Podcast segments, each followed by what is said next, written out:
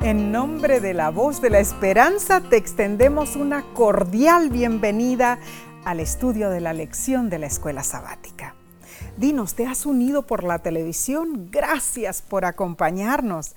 Y quizá te has conectado por audio o por las redes sociales. Recuerda compartir este estudio con otros para que también sean bendecidos. En esta ocasión, sí, eh, saludamos a nuestros amigos y hermanos que viven en el país de Nueva Zelanda. Claro que sí. Para nuestra familia, Nueva Zelanda tiene un lugar especial en nuestro corazón. Allí fue donde nuestro hijo Derek le declaró matrimonio a Rocío. Ah, sí fue. Hoy ya llevan tres años y medio de casados, no de Ah, cansados. No, no, no, es una gran bendición de Dios en realidad.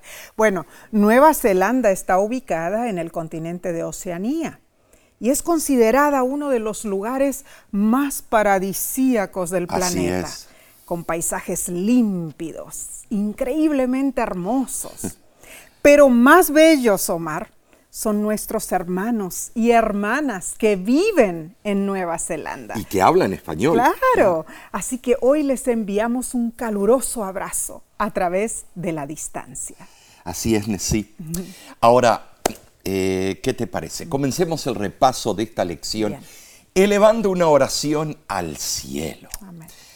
Padre que moras en las alturas de los cielos, tú que miras hacia la tierra y nos amas de tal manera que has mandado a tu Hijo unigénito para que todo aquel que en él crea no se pierda, mas tenga vida eterna. Te agradecemos, Padre. Y ahora abriremos las sagradas escrituras y estudiaremos el mensaje vívido de lo que tú quieres para tu pueblo y para el mundo entero. Y esto lo pido en el santo nombre de Cristo Jesús. Amén. Amén. Bueno, esta semana estaremos repasando la lección número 4 Increíble. para el 28 de enero de 2023. Lleva por título Las ofrendas para Jesús. Recordemos, el pacto divino requiere nuestra completa entrega de cuerpo, mente, talentos y posesiones. Claro que Deuteronomio 8:18. Pero este pacto solo puede ser guardado en una relación de amor completo con todo nuestro corazón, nuestra mente y nuestras fuerzas. Deuteronomio 6:5. El texto de esta semana eh, se encuentra en el libro de Salmo 116, versículos 12 al 14. ¿Qué pagaré a Jehová por todos sus beneficios para conmigo?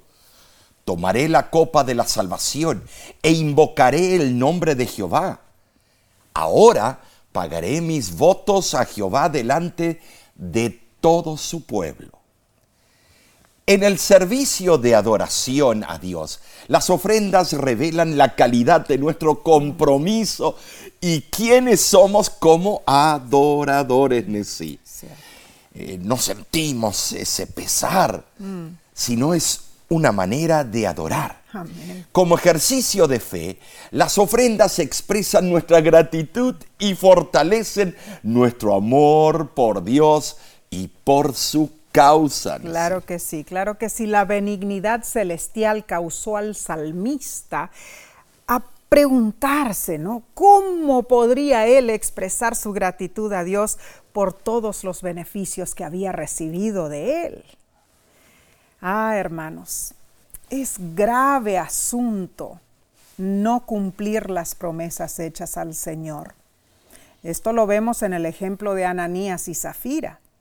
Cuando consideramos la magnitud de los dones de Dios hacia nosotros, empezamos a reconocer nuestra ofrenda como algo mucho más valioso. Traemos nuestros dones, nuestras ofrendas en respuesta a lo que Dios ha hecho por nosotros, especialmente en el sacrificio de Cristo. Le amamos porque Él nos amó primero. Así lo dice Primera de Juan, capítulo 4, versículo 19. Entonces, al traer nuestras ofrendas, la organización de la iglesia, ya sea, bueno, local o mundial, usa esos dones para hacer avanzar la causa de Dios. Ya que ha avanzado. Esta semana repasaremos lo que dice la Biblia acerca de las ofrendas como parte de nuestra gestión de los negocios de Dios en la tierra. Bueno, esto es importante porque además del diezmo, hay ofrendas, hermanos. Sí, ofrendas que provienen del 90% que queda en nuestra posesión después de que nuestro diezmo es devuelto a Dios. Aquí es donde comienza nuestra generosidad. Omar, en la Biblia hay ejemplos, ¿no es cierto? Oh, ejemplos muchos. del pueblo de Dios dando diferentes tipos de ofrendas. Ofrendas por el pecado, Así es. Ofrendas en respuesta a la gracia de Dios, ofrendas de agradecimiento dadas para reconocer la protección de Dios y las bendiciones de salud, prosperidad y poder sustentador. Y también hay instancias en la Biblia de ofrendas para los pobres y ofrendas para construir y mantener la casa de adoración, el templo o la iglesia. Ahora, sí, eh, ¿por qué dar ofrendas? La verdad estamos entrando en un lugar que podría ser prohibido, porque cuando entras a ese lugar, la gente reacciona. Oh, sí. O no le gusta. Mm, muchos no. ¿Se debe a que nos sentimos culpables si no lo hacemos? O sea, si no ofrendamos, nos sentimos culpables. hay algunos que piensan así.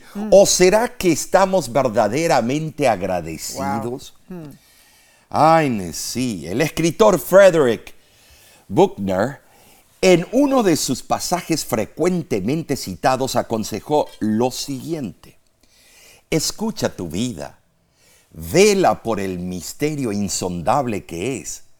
En el aburrimiento y el dolor, no menos que en la excitación y la alegría. Toca, saborea, huele tu camino hacia el corazón sagrado y oculto de la vida, porque en última instancia, cada momento es un momento clave y la vida misma es gracia. Wow, profundos Tremendo, pensamientos. La tremendo. vida misma es gracia. Solo viéndonos a nosotros mismos como algo más que una simple formación fortuita de moléculas hace que las cosas comiencen a tener algún tipo de sentido, ¿no es Así es. cierto? Hermanos, solo si nuestra existencia tiene sentido y propósito más allá del yo, podemos encontrar la cordura. Solo si la vida es verdaderamente gracia, tiene sentido vivir. Yo con este concepto estoy muy de acuerdo. Cuando reflexiono en los momentos en que me he sentido cerca de Dios, me doy cuenta eh, de que el verdadero gozo no está en los logros que, que tan a menudo definimos como éxito. No existe satisfacción du- duradera en las cosas que solemos buscar. Por ejemplo, el bienestar físico simplemente no dura. Eventualmente todo placer terrenal empalaga y nos deja vacíos e insatisfechos. Cuán cierto es esto. Pero esta vida no es todo lo que hay, gloria a Dios. Estamos en esta tierra por una razón. Ah, precioso es esto, Omar. En verdad, hermanos, el verdadero gozo y satisfacción está en saber que Dios nos creó para que seamos salvos. Amén. Esta semana estudiaremos puntos muy interesantes. Por ejemplo, si nuestras ofrendas para Jesús son una expresión de nuestra gratitud a Él, ¿es correcto indicar cómo deben darse esas ofrendas? ¿Cómo entendemos el texto bíblico de que Dios ama al dador alegre? Bien, no nos detengamos, Omar, analicemos la lección del domingo 22 de enero titulada Motivación para dar. Tremendo. Eh, yo estoy contento porque se toque este- estos temas. Claro que sí. Porque ta- tratamos de escaparnos Mm, de ella. muchas veces. La sierva del Señor explica en el libro Consejos sobre Mayordomía Cristiana, página 20, lo siguiente en sí. El Señor no necesita nuestras ofrendas, no podemos enriquecerlo con nuestros donativos. El salmista dice, todo es tuyo y de lo recibido de tu mano te damos.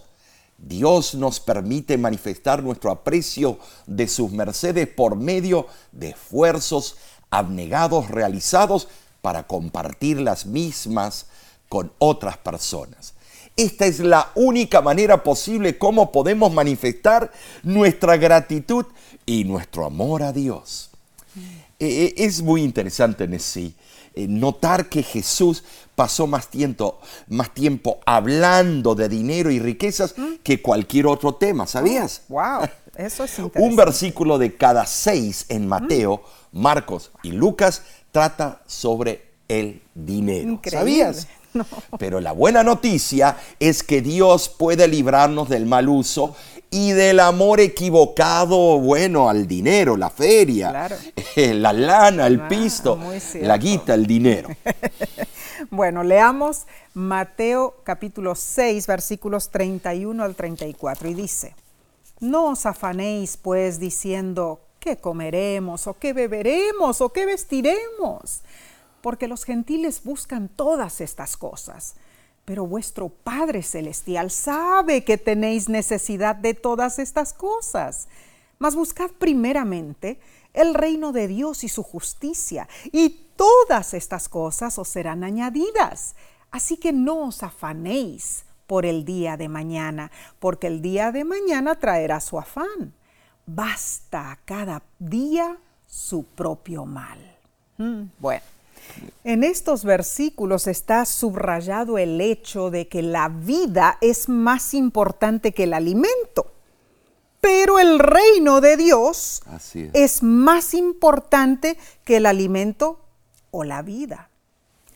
O sea, solo deberíamos afanarnos por lo que es más esencial, porque la lucha por lograr lo material no es apropiada para los ciudadanos del reino eterno. Ah, fácil decirlo, ¿verdad? Bueno, lo cierto es que la mayor parte de los seres humanos estamos afanados, trabajando por la comida que perece, por el agua de la cual volveremos a tener sed. Gastamos dinero en lo que no es pan. A menudo tendemos a hacer de las cosas materiales el principal propósito de nuestra vida, con la vana esperanza de que Dios será indulgente con nosotros y que al final de nuestra existencia, bueno, va a aña- añadir la eternidad al breve plazo de nuestros 70 años o 80 años. Sabes, Nessie, Dios desea que demos a las cosas celestiales el primer lugar y, y por así hacerlo nos asegura que lo de menor importancia y menor valor será dado a cada uno de acuerdo con su necesidad. Oh, sí. Esto es muy relevante, Mm. Sí lo es. Ahora, el dar prioridad a las cosas de Dios requiere sacrificio. Oh, sí. Nuestras ofrendas son una evidencia de nuestra voluntad de sacrificarnos por Dios. Las ofrendas pueden ser una experiencia profundamente espiritual, una expresión del hecho de que nuestras vidas están completamente entregadas a Dios. Pensemos en esto. Podemos decir que amamos a Dios, pero nuestras ofrendas generosas ayudan a revelar e incluso fortalecer ese amor. Cuán cierto. Eh, una ofrenda sincera proviene de un corazón que confía eh, en un Dios personal, un Dios que provee nuestras necesidades. Nuestras ofrendas se basan en la convicción de que hemos encontrado la seguridad de salvación entre Cristo Jesús. Hermano, hermana, nuestras ofrendas no son un apaciguamiento o una búsqueda de la aceptación de Dios. Saben, sí, nuestras ofrendas en sí fluyen de un corazón que ha aceptado a Cristo como el único y suficiente medio de gracia y redención. Oh, Y saben, sí, cuando hablamos de estos tópicos, cómo recibimos ataques Oh, sí. y, y insultos. Es cierto, Omar, pero debemos enfatizar la importancia de das- dar ofrendas con un corazón alegre. Omar. Alegre. Claro. Segunda de Corintios, capítulo 9, versículo 7 dice, cada uno dé como propuso en su corazón, no con tristeza ni por necesidad, porque Dios ama al dador alegre. Y en Éxodo capítulo 25, versículo 2, Dios también pide que se le dé una ofrenda de corazón. Sentimiento. ¿Qué significa dar como propone nuestro corazón en verdad? Bueno, en, sí, en ambos textos, Segunda de Corintios, eh, capítulo 9 y Éxodo capítulo 25, está la expresión del mandato divino y la necesidad de un corazón dispuesto. Claro. Si el mandato de Dios se obedece sin un corazón dispuesto, la ofrenda no es aceptable. Uy, uy, uy. Eh, Esto es increíble. Y si el dador tiene un corazón dispuesto, pero su disposición no es de amor y alegría, de nada sirve. Primera de Corintios, capítulo 13, versículo 3. Tremendo. La lección de este día es clara en cuanto a la motivación para dar nuestras ofrendas. Sí, sí lo es. Sí, bueno, como ya dijiste, Omar, muchos cuando hablamos de este tema lo toman de una forma eh, materialista, ¿no? De una perspectiva del mundo, lógicamente. Sin embargo, eso no está en línea con lo que la Biblia enseña, hermanos. El ofrendar, de acuerdo a la Biblia, es un acto voluntario de gratitud, es un acto voluntario de adoración a Dios. Y Dios considera ese acto en alta estima. Bueno, Omar, voy a leer del libro Alza tus ojos, página 71, lo siguiente. Oh, qué altura y profundidad de conocimientos pueden obtenerse mediante una consagración sin reservas a Dios. El Señor quiere poseer al hombre entero, de lo contrario, nada. No se puede comprar su favor con donativos de dinero. Él pide la ofrenda de todo el corazón. Wow, Nessie, Sí, sí. esto es claro. Tremendo. Las ofrendas deben ser dadas como nuestra respuesta de amor y gratitud Amén. por las bendiciones y bondades de Dios. Gloria a Dios. Y deben ser dadas de todo corazón. Claro. De lo contrario, nada. Impresionante esta cita que acabaste de leer. Tremendo, la verdad que sí. Bueno, hermanos, seguiremos profundizando nuestro estudio y lo haremos en unos segundos. Continuaremos con el estudio del lunes, Omar. Así que a ti te decimos, no te vayas. Volvemos enseguida.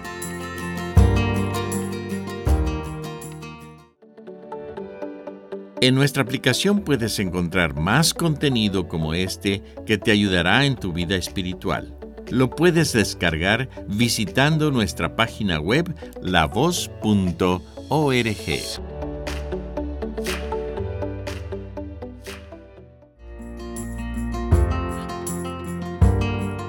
Gracias por acompañarnos. En verdad es hermoso compenetrarnos en la palabra de Dios.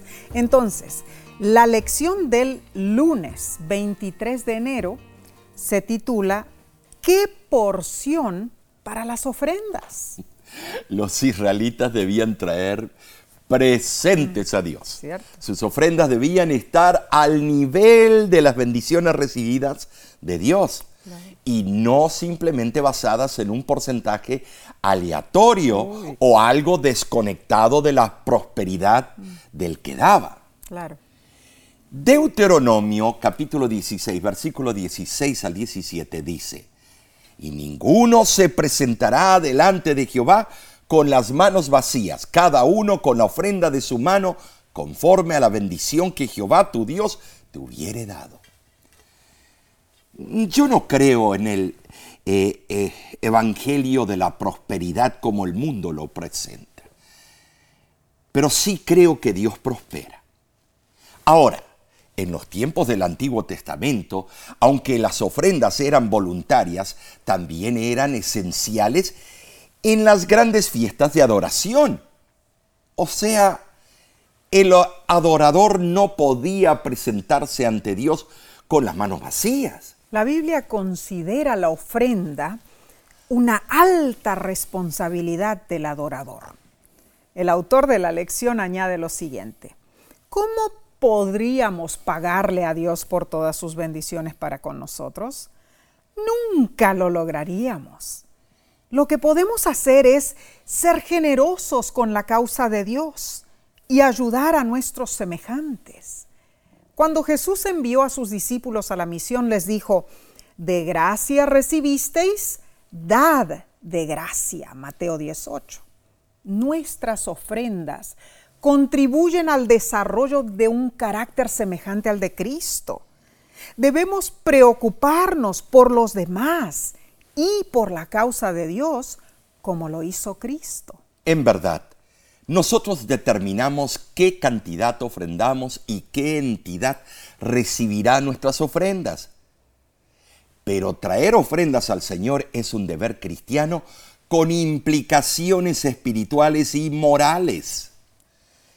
Sabes, Nesí, descuidar esto eh, nos daña espiritualmente. Oh, sí. La pluma inspirada en Consejos para Mayordomía Cristiana, página 211, menciona lo siguiente.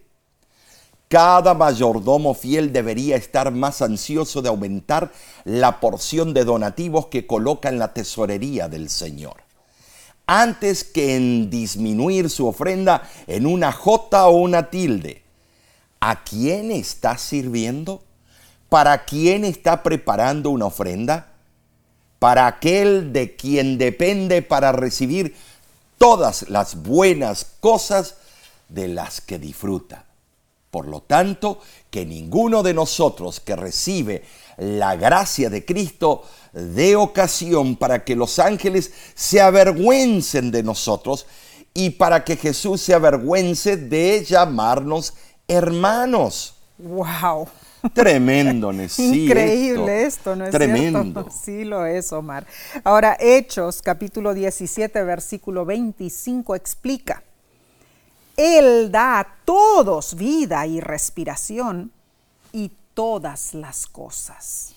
Tremendo. Ah, hermanos, Dios nos dio a su Hijo para que seamos salvos. Juan 3:16. Entonces, con autoridad, Dios dice, mía es toda bestia, mía es la plata y mío es el oro. Dios nos da el poder para hacer riquezas. Ahora, el libro de Patriarcas y Profetas, página 564, recalca lo siguiente. En reconocimiento de que todas estas cosas procedían de él, Jehová mandó que una porción de su abundancia le fuese devuelta en donativos y ofrendas para sostener su culto. Nuestra iglesia adventista del séptimo día tiene 22 millones de miembros alrededor del mundo. Claro. Tal vez un poco más. Normalmente el diezmo no se cuestiona, se lo devuelve, pues pertenece a Dios. Claro que sí. Pero hay miembros que difieren en cuanto a las ofrendas voluntarias. Sí, cierto. Por ejemplo, Nessie, el hermano Manuel me dijo, yo uso mis ofrendas para financiar una iniciativa de banco de alimentos en mi país y en cada bolsa de alimentos incluyo un libro misionero. ¿Qué dices tú? Buena idea, Omar. Bueno, eh, o sea, él decidió eso. Pero, ok. Él vive acá, sí. Sí, sí, sí, sí. Es muy interesante esto. Veamos. La hermana Juanita también me acuerdo que ella, ella nos dijo que ella guarda sus ofrendas en una cuenta bancaria especial. Ella también vive aquí en Estados Unidos. ¿Por qué ella guarda ese dinero en su cuenta bancaria especial? Dice, porque está esperando usarlas en un proyecto súper especial. o sea que ella toma el lugar de Dios mm. con esa parte que le pertenece a Dios. Ella está mm. decidiendo cuál va a ser el proyecto especial. Y el hermano Felipe nos explicó que él se considera fiel miembro de la iglesia, pero nos dijo, si yo ya diezmo, ¿por qué también debo ofrendar?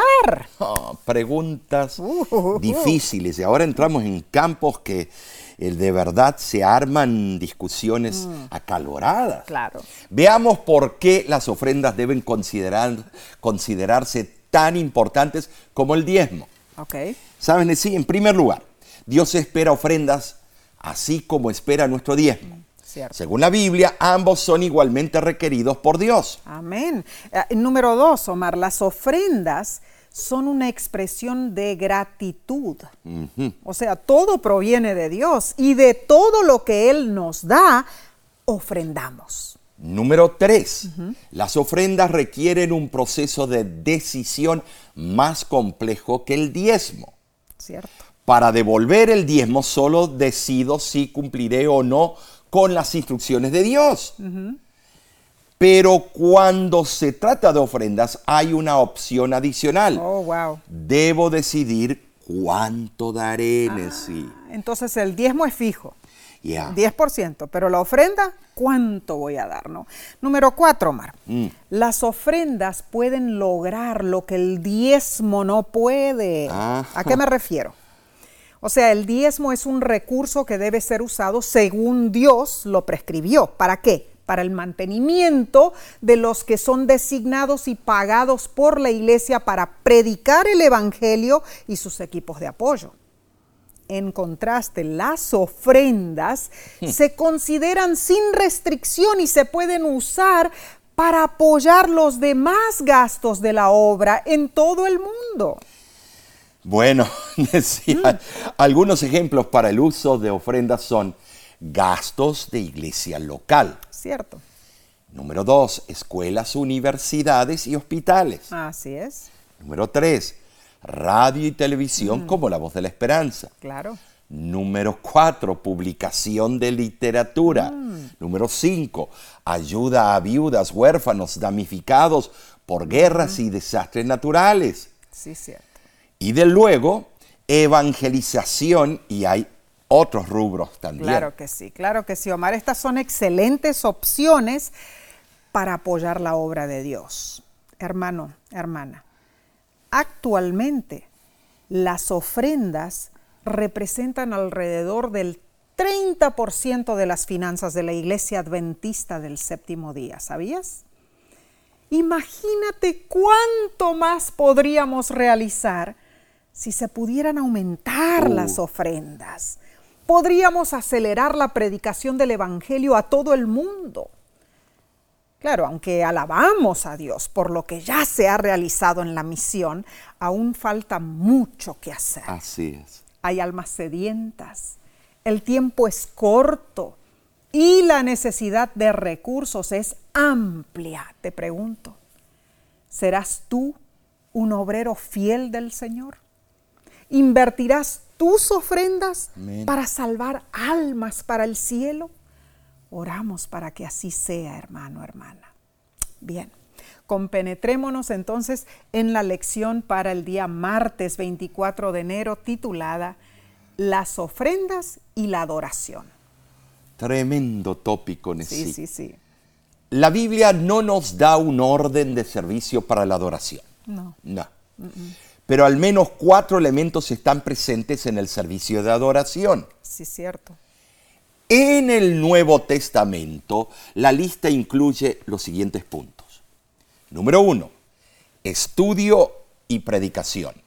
Número dos, oración. Número tres, música. Y número cuatro, diezmos y ofrendas. Notemos que tres veces al año las familias de Israel debían presentarse ante el Señor en Jerusalén. Y no se presentarán ante el Señor con las manos vacías, dice Deuteronomio 16, 16. En otras palabras, parte de la experiencia de la adoración era devolver el diezmo y dar ofrendas. ¿Saben así? Ellos traían sus diezmos y ofrendas durante la Pascua, el Pentecostés y la fiesta de los tabernáculos. Cierto. Entonces, Para el antiguo Israel, la entrega de sus diezmos y ofrendas era una parte central de su adoración a Dios. Oh, maravilloso. Entendamos entonces, Omar. la adoración, la verdadera adoración, no es solo expresar en palabras, cantos y oraciones nuestra gratitud a Dios, no, sino que la adoración es también expresar nuestro agradecimiento a Dios trayendo nuestras ofrendas a la casa del Señor. Los israelitas traían las ofrendas al templo. Nosotros las traemos a la iglesia el sábado, sí, como una forma de devolver nuestro diezmo y dar nuestras ofrendas. Y ese es un acto de adoración. Leamos eh, primera de Crónicas, capítulo 16, versículo 29, dice, Dad a Jehová la honra debida a su nombre. Traed ofrenda y venid delante de él, postraos delante de Jehová en la hermosura de la santidad. Nadie que realmente aprecie la maravillosa bondad de Dios deseará presentarse ante Él con manos vacías. Lo que una persona ofrece a Dios dentro de los alcances de sus facultades y sus entradas financieras es un índice del grado de su aprecio por las bendiciones del cielo. Quien ha recibido en abundancia debe considerar un feliz privilegio dar del mismo modo. Amén y amén. Salmos 96, versículo 8 al 9 dice, Dad a Jehová la honra debida a su nombre. Traed ofrendas y venid a sus atrios. Adorad a Jehová en la hermosura de la santidad. Temed delante de él toda la tierra. Hay una cita que me impacta mucho. Se encuentra en el libro Servicio Cristiano, página 274, y dice así me fue mostrado que el ángel registrador anota fielmente cada ofrenda dedicada a Dios, poniéndola en la tesorería. El ojo de Dios tiene en cuenta cada centavo dedicado a su causa, y la buena o mala voluntad del dador, así como el motivo por qué se da. Los abnegados y consagrados creyentes que devuelven a Dios las cosas que le pertenecen, como se requiere de ellos, serán recompensados. Los que han hecho el sacrificio con sinceridad de alma, con el solo propósito de glorificar a Dios, no perderán su galardón. Ay, qué hermosa promesa, hermanos.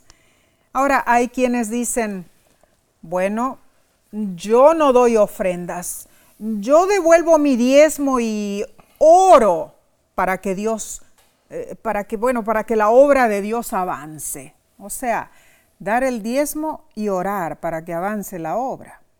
Hmm, Omar, e, e, esta idea es algo interesante, ¿no? Pero leo de un artículo escrito por la señora White en el Gleaner eh, de la Unión del Atlántico en junio de 1903. Ella dice, Dios desea que oremos y planeemos para el avance de su obra. Pero como Cornelio, debemos unir la oración con el dar. Nuestras oraciones y nuestras limosnas deben subir ante Dios como un memorial.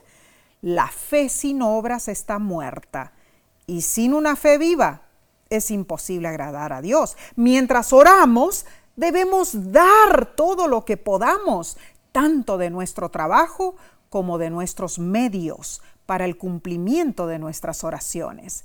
Si ponemos en práctica nuestra fe, Dios no nos olvidará. Él marca cada acto de amor y de abnegación. Él abrirá caminos por los cuales podemos mostrar nuestra fe por medio de nuestras obras. Ay, precioso. Esto es tremendo, Muy lindo. Me hace recapacitar. Mm, sí, cierto. Como hijos de Dios, tenemos la responsabilidad de administrar su negocio en la tierra. Así es. Es un privilegio, una oportunidad y una responsabilidad traer nuestras ofrendas. Claro que sí. Y mencionemos algo más.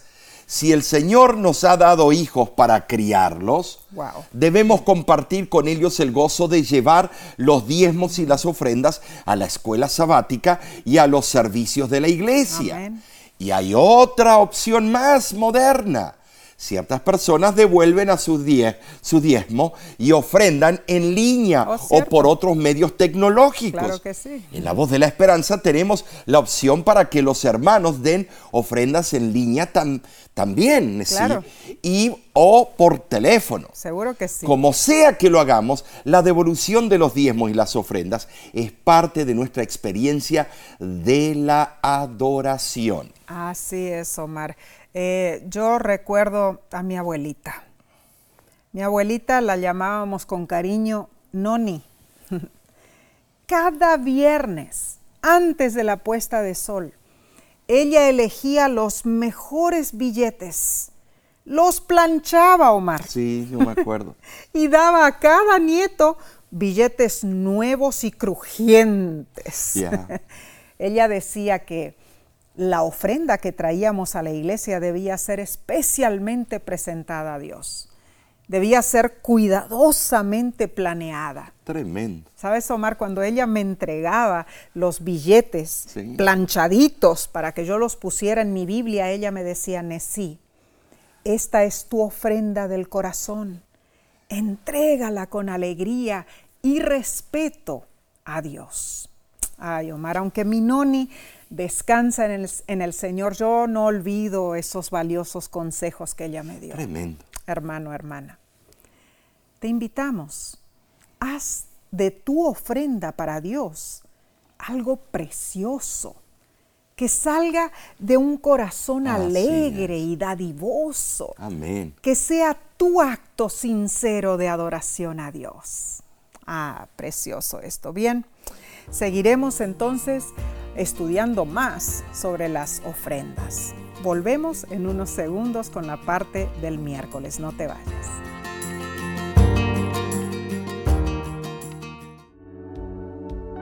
Con seguridad estás disfrutando este estudio de la escuela sabática. Te invitamos a buscarlo en formato de video por nuestro canal de YouTube. Lo puedes encontrar en youtube.com diagonal La Voz de la Esperanza.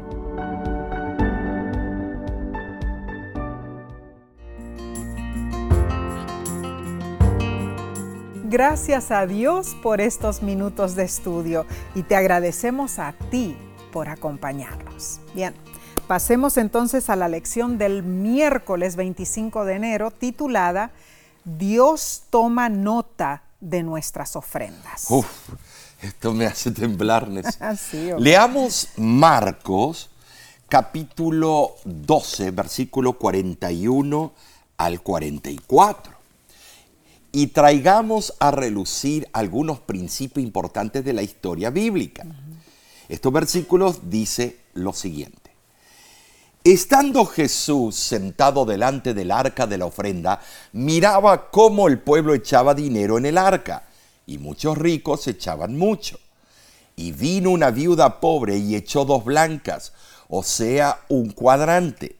Entonces llamando a sus discípulos les dijo, de cierto os digo que esta viuda pobre echó más que todos, porque todos han echado de lo que les sobra, pero esta de su pobreza echó todo lo que tenía, todo su sustento. Jesús acababa de salir victorioso de un largo y acerbo conflicto con los dirigentes de la nación. ¿Cierto? Esta fue su última visita al sagrado recinto del templo. Jesús observaba el arca de la ofrenda. Ah, sí. ¿Dónde era eso, Nesí? ¿Dónde? En el atrio de las mujeres. Oh, claro, claro. Sin duda, un rico tras otro depositaba su ofrenda y se mandaban la parte, Claro. cerzo- cerciorándose de que todos vieran su acto. Eh, ¿Habrá sido eso un show eh, de narcisistas o no sé? Más que seguro, Omar. Pero Jesús se fijó en la mujer pobre. Mm, Lucas usa en el griego el vocablo penijros, que significa uno que vive con lo indispensable, que debe trabajar cada día para tener que comer. Hermanos, quizá Jesús quería destacar el espíritu de esta viuda en nítido contraste con la actitud de los fariseos. Quizá la pobreza de esta viuda fue causada en parte por la avaricia de los escribas y fariseos presentes. Dijo Cristo que ellos devoraban las casas de las viudas, Marcos 12:40. Pero esta viuda, con corazón rebosante, echó todo lo que tenía, todo su sustento. La moneda blanca leptón en el griego era la moneda judía de cobre más pequeña en circulación en el tiempo de Jesús. La Biblia menciona un cuadrante en el griego, cuadrantes, que correspondía a dos leptones o dos blancas. Eso equivalía en sí a un 64 avo de un denario romano. Un denario representaba el valor pagado por el jornal de un día de trabajo mm. de un jornalero. Tremendo. Se necesitaban 64 cuadrantes o 128 blancas para el salario de un día. Tremendo, Mar, tremendo. O sea, lo que la viuda ofrendó no representó ni lo que alguien ganaba en 10 minutos de trabajo. Pobrecita. En el tiempo de Jesús, para una mujer ser viuda era una desgracia. Tenía que planchar. Bueno, en aquel tiempo, ¿cómo lo hacían? No, sé. Tenían que coser, no lavar sé. Ropa, lavar ropa. Estimados. Era algo difícil. Mm. Las mujeres dependían de un marido para su sustento. Pero esta viuda confiaba en su Dios para su provisión. Así fue, Omar. Ahora, con frecuencia se pone énfasis en la pequeñez de la ofrenda de la viuda, Omar. Pero ¿acaso no debiera ponerse más énfasis en la comparativa de la grandeza de su ofrenda? Así es, amén. A la vista del cielo no es la magnitud de la ofrenda lo que cuenta, sino el motivo que la impulsa. Hermanos, el cielo solo está interesado en el amor y consagración que la ofrenda representa, no en su valor monetario. En esto Dios se basa para recompensar a sus hijos. La alabanza que Jesús concedió a esta viuda estaba basada en el espíritu que impulsó su ofrenda y no en su valor específico. A los ricos les sobraba el dinero. Ofrendaban de su excedente. El valor de sus ofrendas en términos de amor y consagración era pequeño o nada, porque sus ofrendas no representaban abnegación. Ah, pero hay un punto significativo y bueno, el autor de la lección lo presenta de la siguiente manera. Esta fue la única ofrenda que Jesús alguna vez recomendó. Una ofrenda para la iglesia que estaba a punto de rechazarlo. La iglesia que se desvió de su llamado y misión. Hermana. Triste. Hermano. No importa cuántas eh, cuántas fallas veas a tu alrededor o en tu iglesia, sigue ofrendando con amor y alegría. Cada ofrenda es anotada en los libros celestiales. No debemos eh, juzgar y retener porque yo he visto esto y yo he visto el otro. Deja que Dios, el juez, dictamine cuál será la sentencia para el mal uso. Jesús lo hizo. Jesús él lo vio esta ofrenda, él recalcó la importancia de dar las ofrendas sabiendo que esa misma iglesia lo iba a rechazar. Ah, claro que sí. Bueno, la lección menciona a Cornelio Omar. Tremendo Hechos capítulo 10 versículos del 1 al 4 cuenta que un ángel lo visitó. Y la Biblia, la Biblia describe a Cornelio como centurión, piadoso, temeroso de Dios con toda su familia, que daba limosnas, muchas limosnas al pueblo, dice, y que oraba a Dios siempre. Hermanos, en el versículo 4 allí de Hechos 10, el ángel le dijo a Cornelio, tus oraciones y tus limosnas han subido para memoria delante de Dios. Esto es claro y me deja a mí perplejo. No solo nuestras oraciones son oídas en el cielo, sino que también se nota el motivo de nuestras ofrendas. Cornelio era un dador generoso, listo para aprender más de Jesús. Entonces, la oración y la ofrenda están íntimamente ligadas y demuestran nuestro amor a Dios y a nuestro prójimo. Eh, esto lo, notamos. Son los dos grandes principios de la ley de Dios. ¿Sabes cuáles? ¿Cuáles, Amar a Jehová y amar a nuestro prójimo. Amén. El primero se revela en la oración, el segundo en las ofrendas. Ah, cuán sabios estos consejos. Así es. Sí. Leamos una cita de Testimonios para la Iglesia, volumen 7, página 206. Dice, hay muchos creyentes que tienen escasamente alimentos para sostenerse y que a pesar de su abyecta pobreza, traen diezmos y ofrendas a la tesorería del Señor.